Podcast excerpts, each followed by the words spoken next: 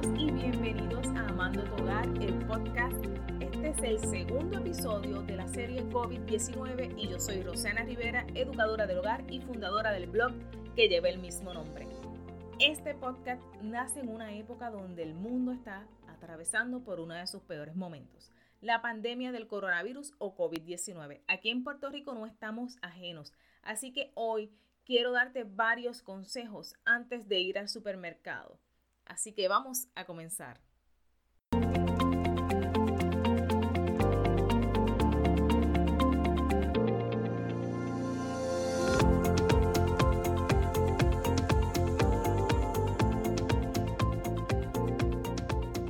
Ir al supermercado en estos tiempos se ha vuelto un reto para algunos.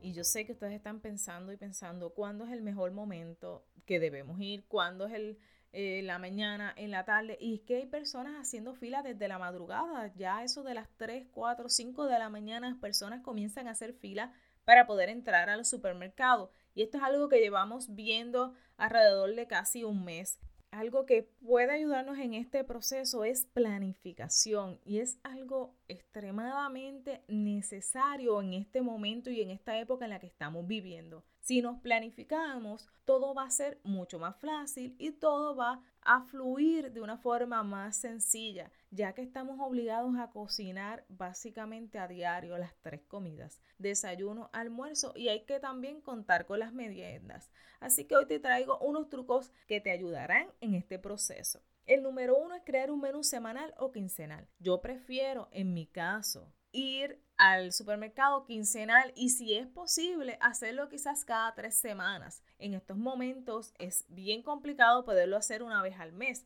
ya que estamos constantemente en la casa y si tenemos niños van a estar todo el tiempo buscando qué comer, así que los alimentos se acaban mucho más rápido. Así que si puedes económicamente planificarte los alimentos y esas comidas para una quincena sería perfecto porque mientras menos nos estemos exponiendo, mucho más fácil va a ser para nosotros.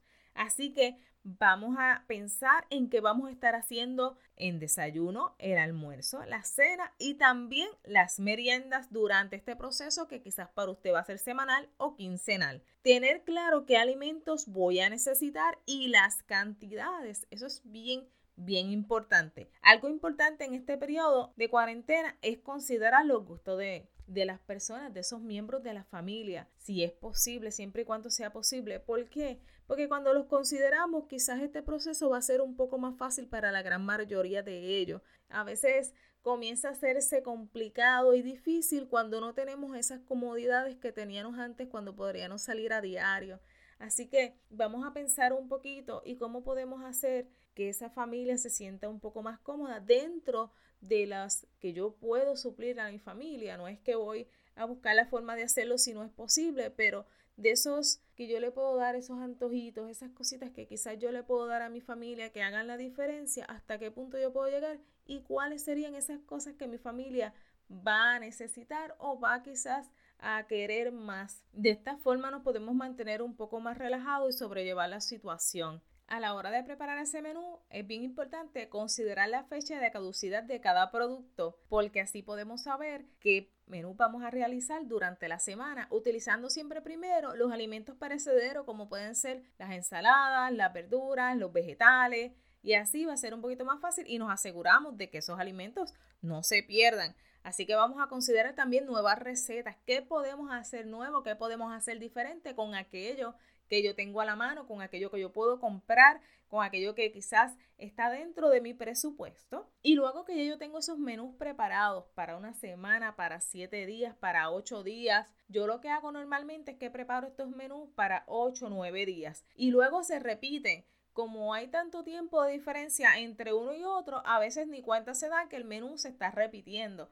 Ahí es donde está el truco. Así que te quiero que vayas pensando y vayas preparando menús para por lo menos 8 a 9 días y ver cómo yo puedo utilizar quizás el mismo producto en diferentes opciones. Por ejemplo, vamos a pensar de que el pollo está en especial. Pues, ¿qué yo puedo hacer con el pollo? Arroz con pollo, pollo frito, pollo asado, pollo guisado, pollo desmenuzado, eh, pasta con pollo, podemos tener un sinnúmero de cosas. Otra opción puede ser la carne de cerdo si es tu gusto. ¿Qué yo hice con el cerdo? El cerdo estaba en especial, así que yo compré un pernil e hice pernil asado. Hice carne frita. Hice también lo que fue chuletones de, de pernil. También hice arroz con pernil. También hice el pernil al ajillo, que eso quedó espectacular y fue una receta nueva que encontré en internet. Así que vamos a considerar esas nuevas recetas que puedan estar al alcance de nuestro bolsillo. El segundo paso va a vamos a ir revisando la alacena y la nevera.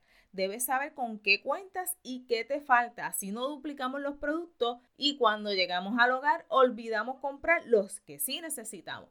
Así que una vez ya tenemos eso, vamos a ir a dónde? Al tercer paso.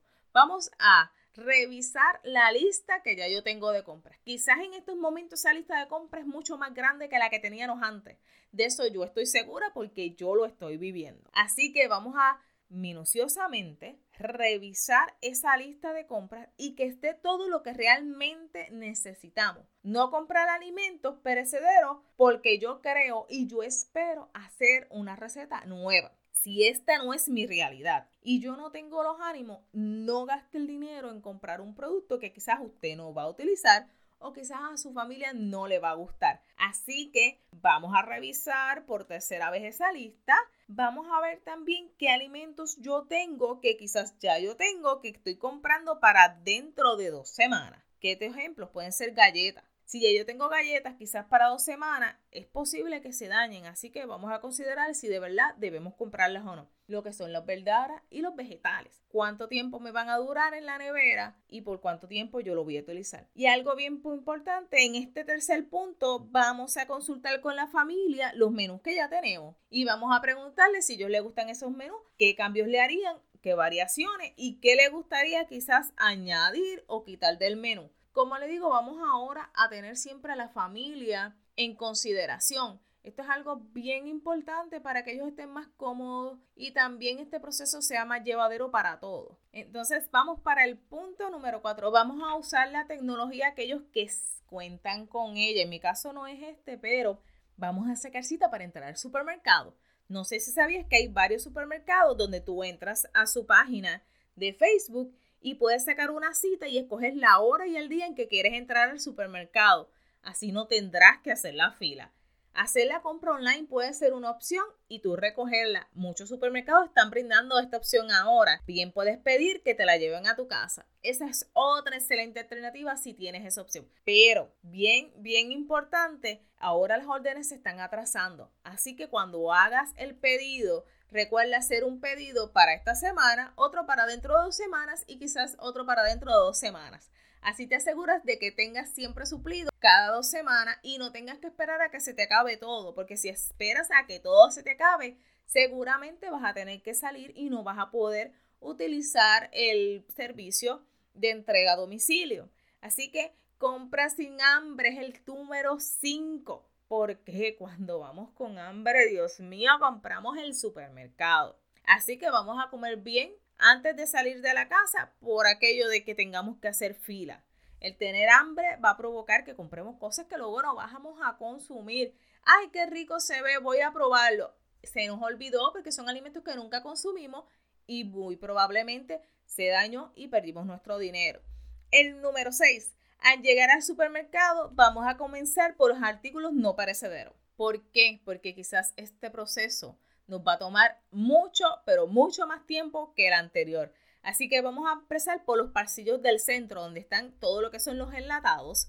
Luego vamos a ir al área de los congelados y luego al final al área de las carnes frescas y los vegetales. Así evitamos que los alimentos frescos, como las carnes, puedan dañarse en ese proceso en que yo hago la compra. Porque en mi caso, si yo veo que el pasillo hay más de dos personas o que puedan estar cerca de mí, yo omito ese pasillo y paso al próximo. Así que por esa razón quizás vamos a tardar un poquito más y quizás a la hora de pagar también. Así que vamos a comenzar por el centro donde están los alimentos no perecederos, luego vamos al área de congelados y al final vamos al área de las carnes frescas y los vegetales. El número 7, no olvides leer la etiqueta. Así evitamos productos altos en sodio o en azúcares. Este no es el momento de consumir alimentos que quizá antes no consumíamos. Es el momento de cuidar nuestra salud mucho más que antes porque no podemos permitirnos descompensarnos y tener que terminar en un hospital. Así que es bien importante que si usted padece de condiciones médicas, busque los alimentos que realmente debe consumir. Si es diabético, evitamos el azúcar. Si es hipertenso, evitamos alimentos altos en sal. Como le digo, no es momento de estar visitando una sala de emergencias. El punto número 8. Vamos a mirar los especiales antes de salir del hogar. Sé que algunos choppers quizás no están como antes, los precios están muy altos, pero el yo poder ver los especiales de antemano puede ayudarme a yo crear esos menús que necesito para la semana o para la quincena. Por eso es bien importante poder ver los especiales y de ahí yo parto para hacer mis menús por completo y quizás considerar sustituir una marca por otra para poder ahorrar un poco en el área de la compra y así poder brindarle más alimentos por un tiempo, un periodo más largo a mi familia. El número 9, opta por productos frescos. Son más saludables, no contienen azúcares o sales añadidas. Esto ayudará a subir nuestro sistema inmunológico y también a evitar complicaciones de condiciones preexistentes. Busca los de temporada, así serán quizás un poco más económicos. En estos momentos tenemos lo que es la piña, tenemos eh, también lo que es el melón o la sandía y tenemos los tomates y la lechuga. Y al final, y no menos importante, vamos a prestar atención a la hora en que nos cobren. Que esos productos que nos estén cobrando estén pasando por el precio correcto, que no vaya a ser que tenga un precio distinto. Y así estamos bien seguros y protegemos también nuestro bolsillo. Y ahora solo falta comenzar a hacer los menús, reunir la familia y hacer la lista de aquello que necesitamos para ir de una forma ordenada y ya programada al supermercado y evitar malos ratos. Y será hasta un próximo episodio de Amando tu hogar con Rosana Rivera. Recuerda que puedes conseguirme a través de Facebook, Instagram, Pinterest, YouTube y también a través de la página web.